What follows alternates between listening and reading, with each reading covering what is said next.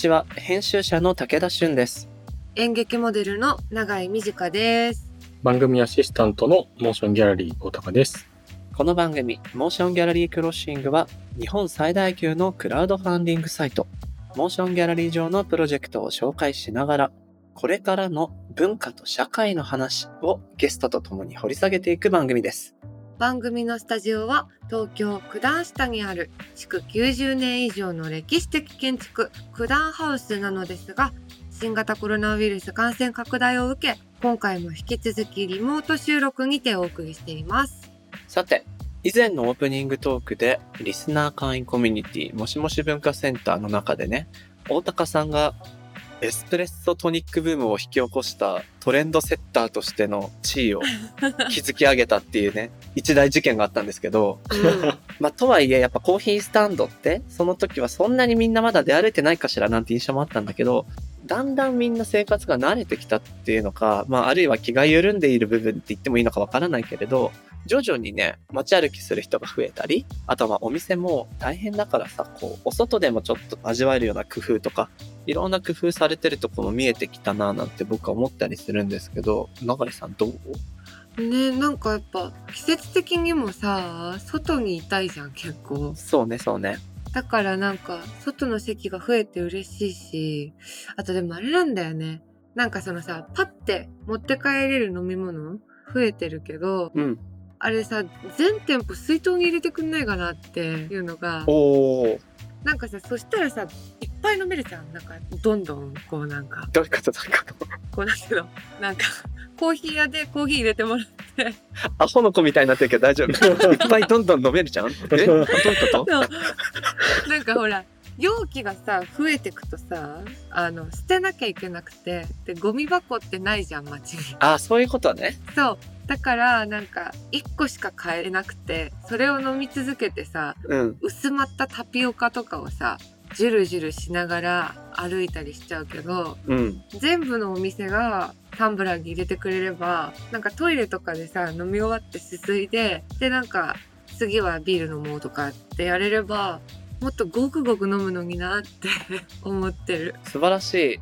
ごくごく飲めるし、ごくごく飲むとお店も潤うし、かつタンブラー持ち歩けば資源の有効的な活用にもなる。うんうん。ごめん、最初アホの子とか言っちゃって。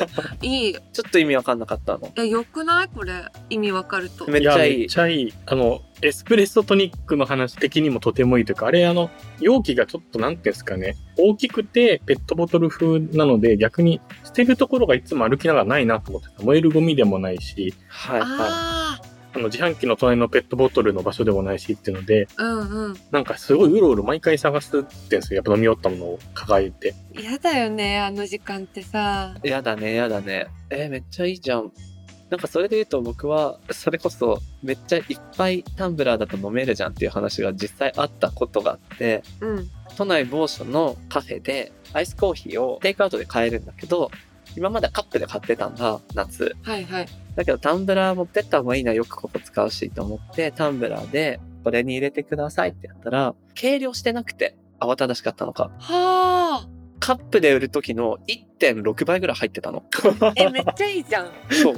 で、めっちゃごくごく飲めると思って。うんうん。で、しばらくそれをね、やってて、なんなら周りの友達とかにも、あそこタンブラーで入れる時計量しないから1.6倍ぐらい飲めるよって言ったら、みんなも、あ、じゃあ試すわ、試すわってなった結果、1ヶ月後行ったら、めっちゃ計量するようになってて、うわ、バレた。ごくごく飲めなくなってた。バレた。まあね、でも本当、あの、資源をね、捨てるのがめんどくさいっていうのは捨てなくて済む方がいいっていうことだから、うんうん。そういう工夫をね、取り入れていけると、自分たちもお店にとっても幸せかもしれないよね。ね。この番組のハッシュタグは、シャープ MGC ROS SING ハッシュタグ MG クロッシングです。アップルポッドキャストの番組ページにもコメントを書き込めます。皆さんのご意見ご感想お待ちしています。そして、Spotify の番組プレイリストのフォローと、もしもし文化センターへのご参加をすごく待っておりますので、あなたももしもシーズンになってくださいね。ぜひぜひお待ちしてます。それでは始めていきましょう。武田俊と。長い短がお送りするモーションギャラリークロッシング前回に引き続きゲストに漫画家でイラストレーターの岡谷泉さんをお招きします。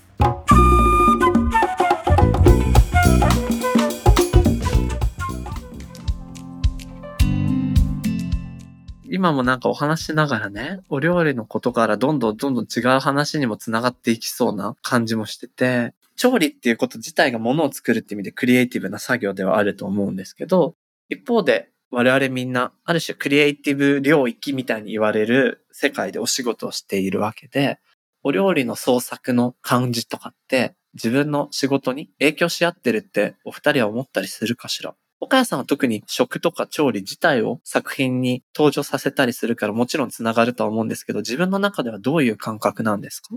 ああ、そうですね。そう、あの、まあ、さっき逃避って言いましたけど、逃避だったり、その考え事の時間だったり、散歩とかと近いですね。は私すごい気が散りがちな方で、うんうん。ん集中力がないんですよね、あんまり。同じです。うん。私も。すぐなんか周り見ちゃうみたいな方なので、でも料理はまあ料理をしているっていう手を動かしている間の方が考え事とかもしやすいし、散歩とかもあの足を動かしてるから考えられるみたいなところがあって、確かに確かにそうですよね。ながらになると集中ができるというか。うんうん。机の前に座ってると見るものいっぱいあるから、あわあわしちゃうみたいな 時にちょうどいいなとは思ってますね。なるほど。散歩とか、ちょっと手を動かしながらの考え事っていうのがちょうどいいんですね。きっと。そうですね。永井さんはどうお料理と何か創作の関係？なんだろう。私、基本的にいろんなことを同時にやることがすごい好きなのね。なんか情報量がものすごい多い状態になんか快感を覚える頭が忙しいのが気持ちいいんだね。が気持ちいいんだけど、なんかやっぱり集中しなきゃいけないとき、一つのことにあるじゃない？うん、うん。でもやっぱ性質としてその同時にやりたくなっちゃうっていう時に、うん、うん。なんかその欲求を逃がせるのが料理で、はいはいはい。だから何品同時に作れるかみたいなうんうん、うん。のをやることで、そのなんかマルチタスクハイみたいなはい。ゾーンにキッチンで入るんだけど、わかるわかる。今こっちで小鉢のあれが茹で上がってる間にこっちで切るものを処理しながら洗い物を済ませておくと、そうそうそうそう。うんみたいな運用を組み立てていくわけだよね。かつ、この目の前に置いた iPad でアニメ流しとくのね。やばいでしょ。それは。最近それが最高なんだけど。なんかそれをすると、本当に全部が出来上がった時に、もうめちゃくちゃ疲れてんのよ。疲れてるよね。処理がさ、わーってなったから。で、おかげで結構頭の中が静かになって、一つの作業にちゃんと向き合えるようになる。なるほど。あのー、長井さんやっぱ脳のエネルギー量がかなり高いんじゃない？総量が。いや、なんか気が散っちゃうのよね。だから、あっちゃこっちゃあっちゃこっちゃいっちゃう。あれもやんなきゃ、これもやんなきゃって、その後回しにしてることが多すぎるから、っていうことなの。なるほどな僕は逆にその同時調理で、あ、やっぱなんか僕の場合はその自分自身を喜ばせるための調理を継続するのが苦手だから、例えば一緒に住んでる人とご飯食べるときにちゃんと作りたいと思う派だっていう前提の上で、うんうん。となると、まあ3品出していきたいみたいうんうんな。。仕上げていこうってなると、より効率中みたいなところもあるので。マルチタスクのスムーズな浸透、そして温かいものは温かいうちに全部ちょうど出ていけるような。配給の仕方みたいなことを考えると。できもしない完璧主義者なので、すごい集中が必要になっちゃって、作り終わった後、しばらく食べれないみたいな。あるある。食べれないんだよね。そう。で、なんなら機嫌悪いの。そう。で、出された人は、え、もう食べていいのとか言うけど、僕はもう興味切れちゃってるんで、うんうん。あ、もう食べたければ食べたら、みたいな。僕はちょっと今いいわ、みたいになって、あれ何のための時間だったんだろうってなりがちだから、あ確かに。逆に他のこと考えないで一個のお料理を集中して作ったらとか言われて、最近は僕がメインを作るときは、奥さんがサラダを作るとか、うん。副菜担当をしてもらって、僕はそこだけに没入するっていう仕組みしたら、あの、イライラも作ったものへの興味がなくなるっていう謎現象もなくなって、最近はうまくいってる。よかった。よかったです。でもね、興味なくなっちゃうのあるな。ある？なんか、味見でこう、ペロッとして、うまいオッケーみたいな。終わり？みたいな。そう。誰か食べといてみたいになっちゃったりもするなお母さん、今のこのマルチの、マルチタスク的調理ってどうですか？まあ自分のものの時はそんなにないですけど、やっぱ人のために作る時とか、何時に友達が来るとかなると、うん。よーしみたいな、全無先日からこう、これはつけといてみたいなことをやって、最終的に本当あの体操の最後のこうパッていうポーズを 決めるみたいな、だっていう、カタカタカタカタ、パンって採点待ちっていう。さあどうぞみたいな気持ちにはやっぱりなりますね。うん。そうですよね。すごいな、ポーズが取れる。それでやっぱり友達に出すときは自分もうそんなに食べないなってなりますね。ううんうんうんうん。ん。もう味見しちゃったからいいよ食べなみたいな。そうなのよね。それで申し訳ながられたりとかしますよね。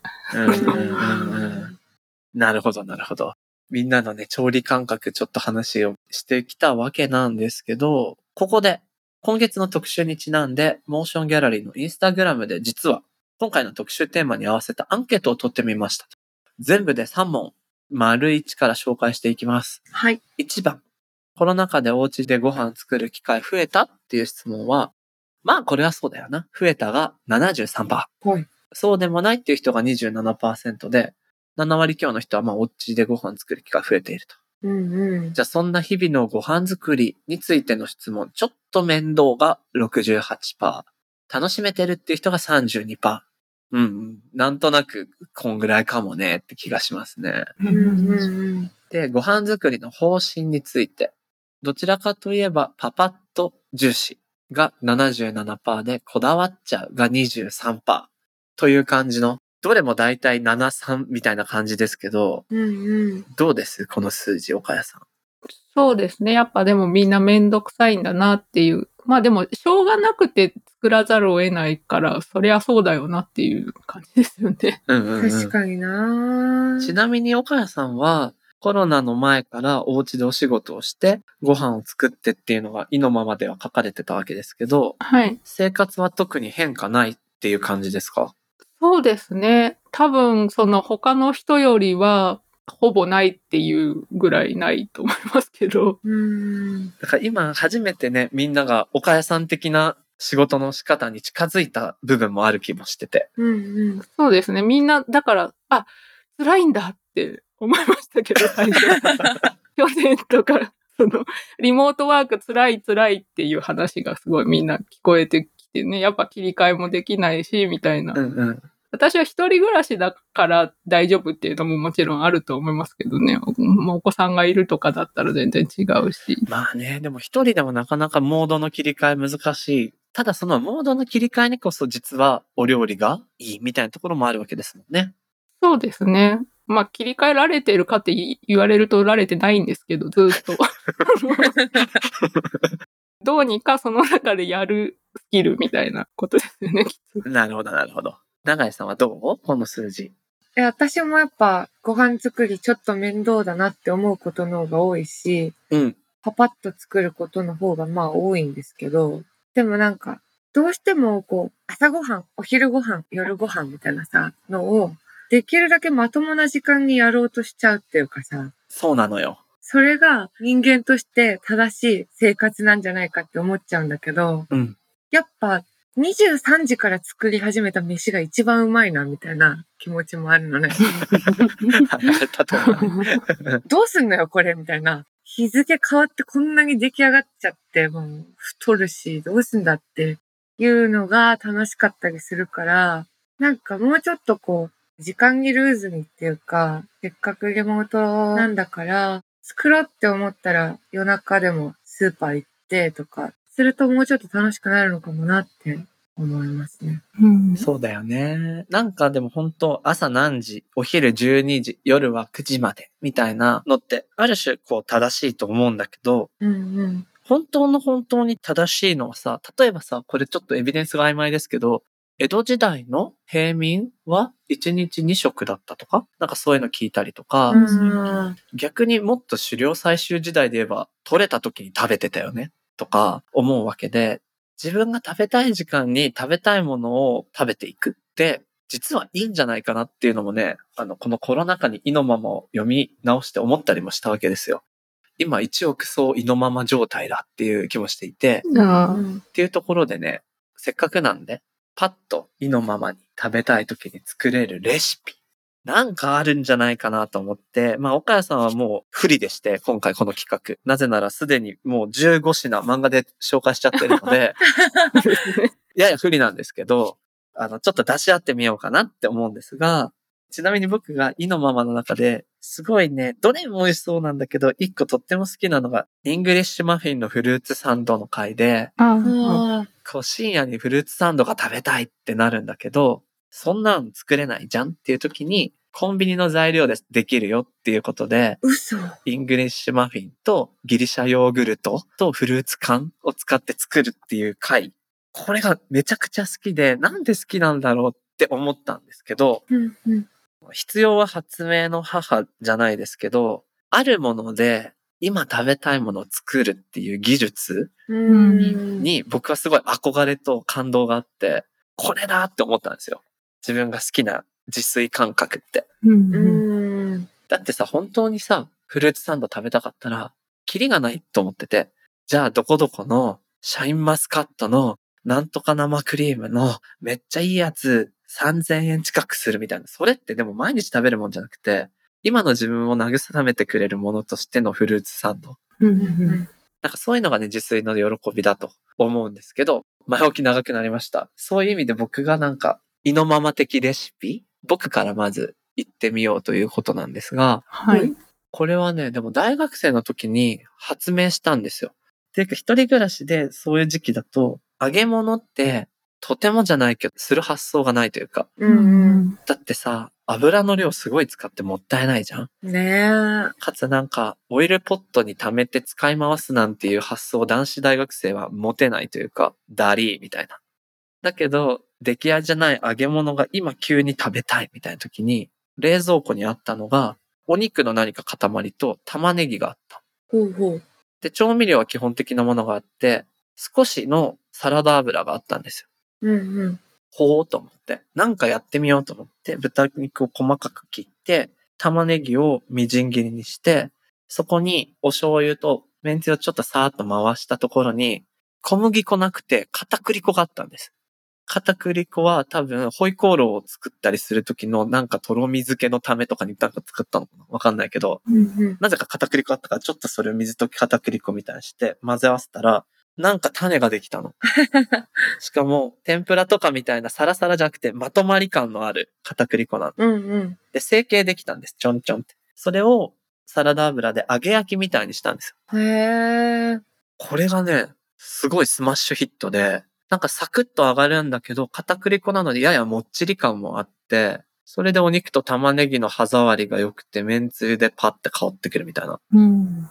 一体この料理が何ていう名前なのかもわからないんですけど、僕はかき揚げということにしたんですが、友達が来た時とかに、この間編み出したこれ作ってあげるって言ってやったら好評だったりして、いいな今でもね、その謎のかき揚げをたまに作ります。へえうん。気になる。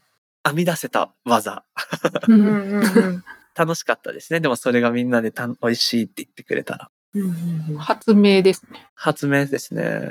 あの、片栗粉使って揚げ物とかしたことあります？まあでも唐揚げも半分ぐらい片栗粉入れたりとかしますよね。確かにそうですね。じゃあ、間違っちゃいないけど、あれは何なんだろう？かき揚げなのかな？唐揚げなのか竜田揚げとかもサクサクになりますね、片栗粉に。なそうですよね。以上、僕の意のままレシピでした。次、長井さん行こうか。ちょっと私全然すぐ終わっちゃうけど、いいよ。あの、オクラ見たら買うっていうルールでやってんのね。いいね。旬を逃さない。そうそう、オクラってさ、なんか、めちゃくちゃうまいなって思ってて、オクラのこと。で、だから小腹が空いたら、お湯沸かして、オクラすぐ茹で上がるじゃない。うんうん。であの、ジャギジャギさ、あの、トゲ取って、茹でて、そっからその、結構噛みたいときは、大きめに切るし、飲みたいときは結構、華奢にして、で、本当にその時に冷蔵庫にある、まあ、納豆か、メカブか、とか、もうなんか場合によっては、本当にオクラと鰹節だけとかの時もあるけど、うん。とりあえずネバネバしたものを作るっていうのが、私のおすすめ。とりあえず、見たら買うことになってるオクラを買ってきたら、とりあえずネバネバしたものとまとめ上げるっていう。全然オクラ単体で、そのなんだ、茹でただけで切らずに、そのまま麺つゆにつけちゃっても美味しいし、うんうん。あと、切ってあの、ごま油と藤子でぐちゃぐちゃに混ぜたのもやっぱ抜群だし、はいはいはいはい。それってさ、ご飯のお供にするの？それともおつまみにするの？それもね、どっちも。お腹減ってたら、米、それに合わせて炊くし、減ってなかったら全然缶ビール開けるし、うんうん。で、なんか、オクラだから罪悪感もないのよ。どんな時間に食べても。そうかそうか。そう。でもなんか、鍋でお湯を沸かすっていう行為が、私今何かを作ろうとしてるっていう肯定感につながるっていうか、はいはいはいはい。そうね、だから、オクラを買うっていうのが、パッとできるおすすめレシピ。オクラを買って茹でて混ぜるっていうね。そう、なんか、好きに。合わないものほぼないと思ってるのよ。オクラって。万能なんだね。いや、でもいいよね。まだオクラ最後の時期って感じだから、まだ試せるかも。今ならまだガリガリになってないから。そうだよね。岡谷さん、今のどうですか？オクラ美味しいですよね。私も生で食べたりとかしますよ。生か。うん。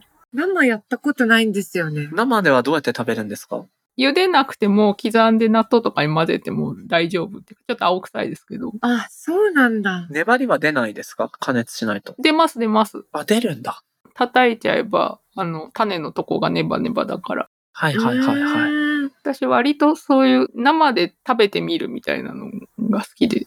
ピーマンとかも生でも別に美味しいみたいな。ピーマン美味しいですよね、生。あー、そうなんだ。僕、あれで学んだ、つくピー？ああ、そうですね。つくねをピーマンでくるってして食べるやつをしたら、あれ美味しい。ちょっとピーマン余って、うんうんうん。うんじゃあ生でかじるか、そのまま言ったら、あれ？美味しいと思って、それ以来サラダにピーマン乗せたりするようになりました。逆に食べやすかったりしますよね、生の。うんうん。うーん、そうなんだ。面白い。じゃあ、長井さんもう、茹でなくてもいいかも。確かに。オクラ見たら買って刻んで食べる。そうだね。もっと楽になったわ。もっと楽になっちゃった。私は今何かを作ろうとしてる肯定感は減るかもしれないけど。そうね。でもあの、叩くっていうそっかそっか。ちょっとね、テンションが上がる。じゃあ大丈夫かもしれない。料理感が。料理感が出ればいいんだよね。そうそう。岡谷さんはどうですか？意のままレシピ。そうですね。甘いのとしょっぱいのとどっちがいいですか？おなんて魅力的な。あえ、長井さん決めていいよ。僕だって自分がどっちがいいかわからないタイプの人間だから。ー、そっか。しょっぱいのがいい。マジな、すぐ出てくんの。しょっぱいのだと、それ私ささっきのオクラとちょっと似通ったところがあるんですけど、ナスが好きで、焼きナスが好きなんですけど、焼きナスって簡単なんですけど、10分とか20分とか焼かなきゃいけないので、丸のまま作ると。うん、確かに時間かかっちゃうっすよね。で、最近、素焼きに凝ってるっていう、あの、素焼き？つやき。フライパンとかに油を敷かないで、だいたい4、5ミリぐらいに切って、並べて、そのまま焼くと美味しいってことを知って、はいはい。えー、で、その焼いてから、まあ別にマリネにしたりとかしてもいいんですけど、それをそのまま味噌汁にするとすごい美味しいっていう。味噌汁になるんだ。素焼きにして刻んで味噌汁に入れちゃうってことですか？そうですね。素焼きにもうそのベロンってした縦に薄く切って、半分とか3分の1とかにして、そそれをこう並べて焼いたやつをお出汁と味噌の汁だけ作ってそこに入れるっていう。後乗せしちゃう。そうですね。そうするとなんか、ナスの味噌汁ってそのまま煮るとドローンっていう。そう、いなくなっちゃうのよ。そう、なんか悲しい感じになっちゃうのよね。色もなんかどんよりして悲しいってなるのが、綺麗なナスの味噌汁ができるっていう。はあ。あれと同じ発想だ。野菜カレーに揚げ野菜後から乗せるのと同じ発想ですね。うん。そうです、そうです。鮮やかみたいな。で、ちょっと香ばしくて美味しいしっていう。うわ、いいなぁめちゃめちゃ簡単かつすぐ試したくなるやつだ。うん。そうですね。岡谷さんなんで素焼きにしたんですか？あれじゃダメなの？ごま油敷くを避けた理由は何ですか？なんか、すっごい吸っちゃうじゃないですか。ナスって油を。で、あ、それもなんか多分、ナスのマリネの作り方とかを探してた時に、誰かのレシピでその、最初焼いちゃってから油をまぶすみたいな方法があって。へへえ、え。面白い。吸いすぎないっていうことなんだ。そうですね。あの、いくらでも吸っちゃうので、あいつが。はいはいあはいつってね。い。ね。だから相性がいいって言うけど、むしろ悪いんじゃないかって気すらしてきますよね。吸いすぎて。うん。油を食べてるみたいになるのを、うん まあそれが美味しいっちゃ美味しいんですけど。うんそれが焼けばいいってことを知って、じゃあなんか何でも焼けばいいっていうのでいろいろやってみたんですね。なるほど。はあ。素焼きブーム。なんか、僕もナスすごい大人になってから好きで、ついこの間までちょっと僕なんか格闘技をやってて、それに合わせて減量してたんで、めちゃめちゃ油をとにかく取らない生活をしてたんですよ。で、その時に、ナスイコール油との相性抜群っていう感覚があったんで、油なくしてナスは美味しくならないって勝手に考えてて、いや、油取っちゃいけないから、ナスはなかなかちょっと自分の中で使い方わかんないやと思って、ナス好きなのにしばらく食べてなかったんですけど、うんうん。素焼きでいいなら全然いけるね。そうですね。で、お味噌汁にすれば、そのお出汁染み込んで味も濃くなって美味しいという。はあ。いいこと聞いた。えー、作りてー。作りてえな口でレシピを共有し合うってしたことなかったけど、自分の中で絵が勝手に膨らんで作りたさ増えるなって今思いましたね。うんうんうん。思う。じゃあ今日はオクラ見たら買ってナスを素焼きにするっていうのはちょっと自分の中でやりたいことになってきましたね。いいなぁ。ヘルシーですね。ヘルシーですね。確かに。ヘルシー僕だけ揚げ物入れてて、やっぱ男子感が出てしまいましたが、お話、まだまだ続けたいと思うんですけれども、一旦、今回のエピソード、この辺りまでにしたいと思います。次回も引き続き、漫画家でイラストレーターの岡谷泉さんにお話を伺います。ということで、この特集の配信が10月になるんですけれども、岡谷さん何かお知らせありますか？10月、特にないです。期間出ている本をよろしくお願いしますっていうことですね。今年2冊同時発売のいい年を、白木蓮は綺麗に散らないです。の2冊を。同時で発売された最新作になってますので、ぜひチェックしてみてください。はい。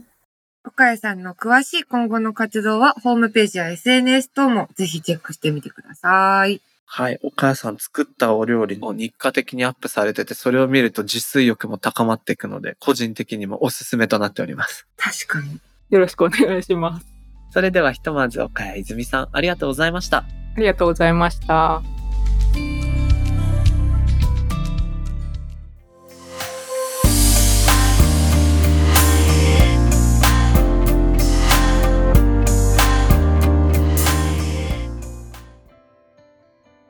さて、ここからはモーションギャラリーで現在挑戦中のプロジェクトの中から、特に注目してほしいものを紹介するホットプロジェクト。おたかさん、今日はどんなものがありますか？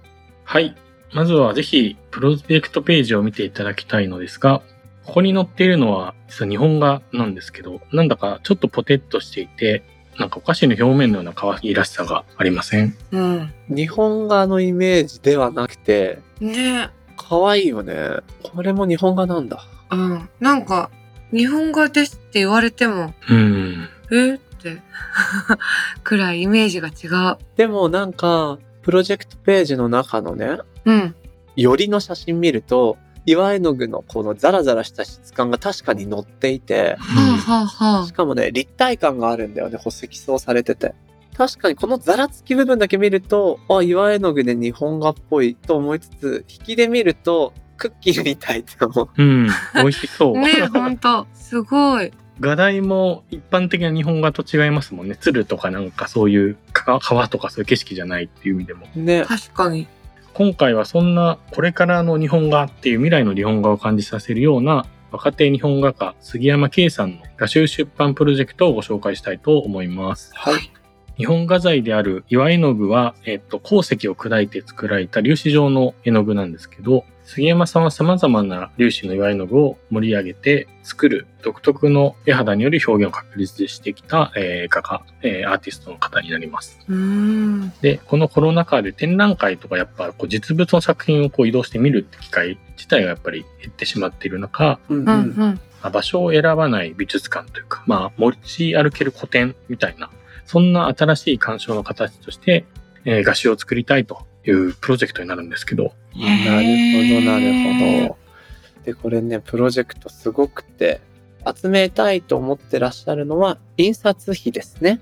それが、えっと、公開初日で100万円達成してしまい、すごい。現在はプラスアルファの資金調達することで、表紙の特殊加工とか、より絵肌感、素材感を感じさせるような印刷手法、加工方法に、えっと、こだわっていくっていうことなんだけど、はあ。確かに今さ、美術に関する人たち、アーティストの人たちって展示会できないし、展覧会個展できないし、やっぱそういうところが、なんだろう、本当に自分のキャリアを一個ずつ作っていく大事な場じゃない？うんうん。そうだよね。っていう時に、この画集を持ち運べる展覧会っていうコンセプトはすごく素敵だなと思う。面白いし、どんなものなんだろうってすごい気になるよね。気になるよね。写真で見る限りも作品の表面のざらつきとか、ちょっと陶器のような質感って感じられるんだけど、それをよりこのね、ディスプレイじゃなくて紙の質感です見ると、また違う楽しさがあるだろうし、なんかこの作品は、もう僕も文脈もこの作家さんの背景も知らずにパッと作品見たけど惹かれるものがあって、うん。素敵。なんかそういう多くの人に伝わりやすい魅力を持ってる気もしますね。そんな日本画家の杉山圭さんからリスナーの皆さんに向けてメッセージが届いているので紹介します。昨今、美術館やギャラリーに赴き、直接作品を見るという体験が減っています。オンラインギャラリーなど実際にその場所に行かずとも鑑賞できるツールはありますが、本物と対峙する体験とまではいかない現状があります。今回の作品集は筆の趣や絵の具の凹凸のような絵肌が伝わるように意識し、絵画鑑賞を追体験できるような写真を撮ってもらいました。単なる絵のカタログではなく、それ自体が作品として成り立つような作品集を目指しています。新たな鑑賞の形として、展覧会としての画集を提案していきたいと思っています。とのことで。いいね。この絵肌っていう言葉いいね。うん。絵の肌だって。ね、ほんと手に取ってみたいなってすごい思いますね。やっぱりね、オンラインギャラリーも頑張ってやる仕組みがいろいろあると思うけど、うんうん。光っているこう画面であることと、実際手に取れる質感のある物体であること。作品そのものではなくても、プリントされたものでもこう質感と質量を持ってるものってちょっと僕違う気がしていて、うん。だからこういうね、展覧会としての画集、とても楽しみ。なんか昨年ね、僕が関わってた最短国際芸術祭でもコロナ禍だったんで、オンラインと並行でっていうのでやってたんですけど、うんうんうん。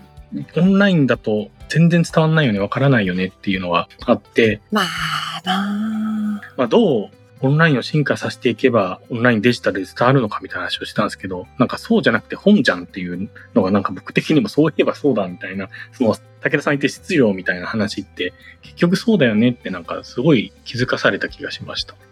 そうですね。なんかそういうね、デジタルでの新しい鑑賞と、翻ってアナログの強み、なんか両方探っていける世の中になっていくといいなっていうふうに思いました。杉山さん、どうもありがとうございました。このプロジェクトは、モーションギャラリーで10月28日まで、ぜひチェックしてみてください。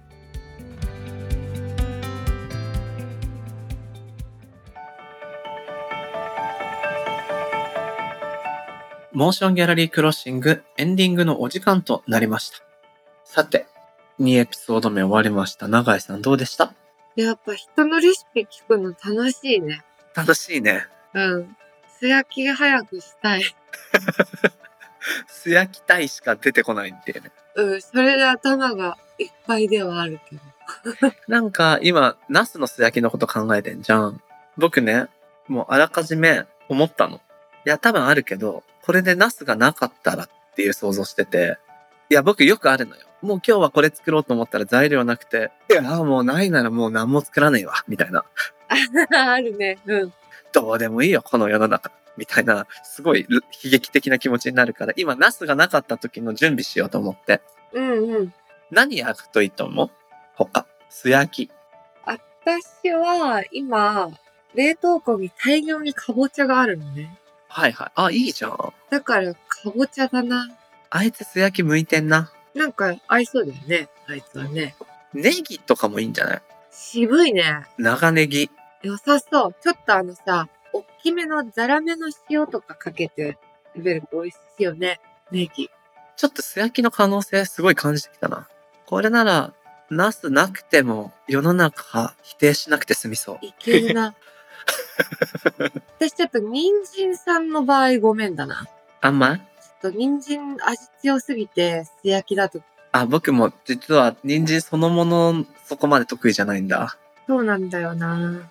まあ、玉ねぎとか逆にさ、いけすぎちゃって、今改めてやんなくてもいい気がすんだよな。うん。いい。なんか知ってるよね。もう。知ってる知ってる。あいつの力知ってるから、お前そこでそんな出さなくてもいいよ、みたいな。一旦ちょっと今回見とこう、みたいなね。そうそう。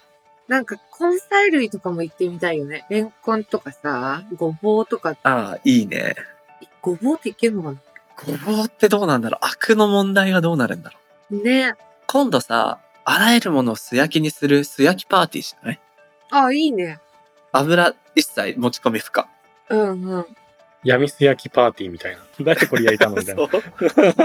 どんな回なんだろう、それ。素焼きパーティーしながら長いパーティーの配信すればいいんじゃない？ああ、いいね。なんかだんだんさ、スナック感覚になりそうだよね。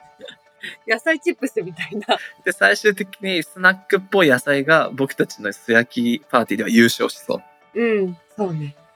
ちょっと素焼きパーティーも計画したいと思います。さて、それではここで、これまでのゲストの皆さんからいただいた応援コメント紹介したいと思います。大高さんお願いします。はい。特集ゲームの衝撃のエピソード23と24でゲストにお迎えした、インディーゲームプロデューサーで編集者の斉藤大地さんからの応援コメントいただいてます。絶妙な間合いで掛け合いするお二人について、こちらもたくさん引き出されてしまい、友達の家でたくさん喋ったような気持ちになりました。また出たいです。とのことです。こりゃもう素焼きパーティーにお招きだわ。本当だな。呼ばなきゃ、来てもらわなきゃな。ね。大地くんと里芋焼きてえな。や里芋り。たい。インディーゲームな。うん。あの特集から僕は、まあ、あの特集のせいでではないんだけど、ゲーミング PC を導入したりとか、よりインディーゲーム楽しみやすい環境を作ったりとか、うんうん。あとはもうインディーも限らずさ、ゲームのさ、発売タイトル数ってすごい増えてると思って。うん。なんでね、またそろそろゲーム話したいなって思い始めた。したい。私、ゲームも作りたいな、いずれ。ゲーム作るの永井さん向いてそうだななんか、全部こうさ、ルールってさ、表示されるじゃないなんか、うんマリオパーティーって考えるとね。ああいうこう表示されるルールが全部嘘で、本当のルールがわからないっていうゲーム作りたい。それ僕たちがやる時の長いパーティーだけどね。もうその、そのゲームを作りたい。面白そう、それ。ルールが隠されてる。どうしたら勝てるんだろうみたいな。うん。これ取れって言われたから取ったのに、嘘じゃねえかよ、みたいな ことの連続。多分さ、そういう発想でさ、たけしの挑戦状とか作られていったんだろうね。確かに。既存のゲームのあれとは逆を行くみたいな。うんうん。よりイライラさせようっていう。向いてる気がする。楽しそう。作りたいなぜひどっか、今これ聞いてるゲーム業界の方、長井さん、ゲーム作りたがってるんで、ぜひオファーお待ちしております。待ってますんで。はい。よろしくお願いします。斉藤大地さん、応援コメントありがとうございました。すいません、なんか話がそれて。またお待ちしてます。お待ちしてます。この番組のハッシュタグは、シャープ MGC ROS SING、ハッシュタグ MG クロッシングです。そして Apple のポッドキャストのコメントでもご意見ご感想お待ちしています。また、番組のオンラインコミュニティもしもし文化センターへは番組概要欄に貼ってある URL からアクセスしていただけます。皆さんぜひ、えーご参加ください。盛り上がってます。皆さんぜひご参加お願いします。さて、次回もゲストには引き続き漫画家でイラストレーターの岡谷泉さんをお迎えして特集好きな時に好きなご飯ををお送りします。それでは今回のモーションギャラリークロッシングはここまで。お相手は武田俊と長い短でした。また次回お会いしましょう。バイバーイ。バイバーイ。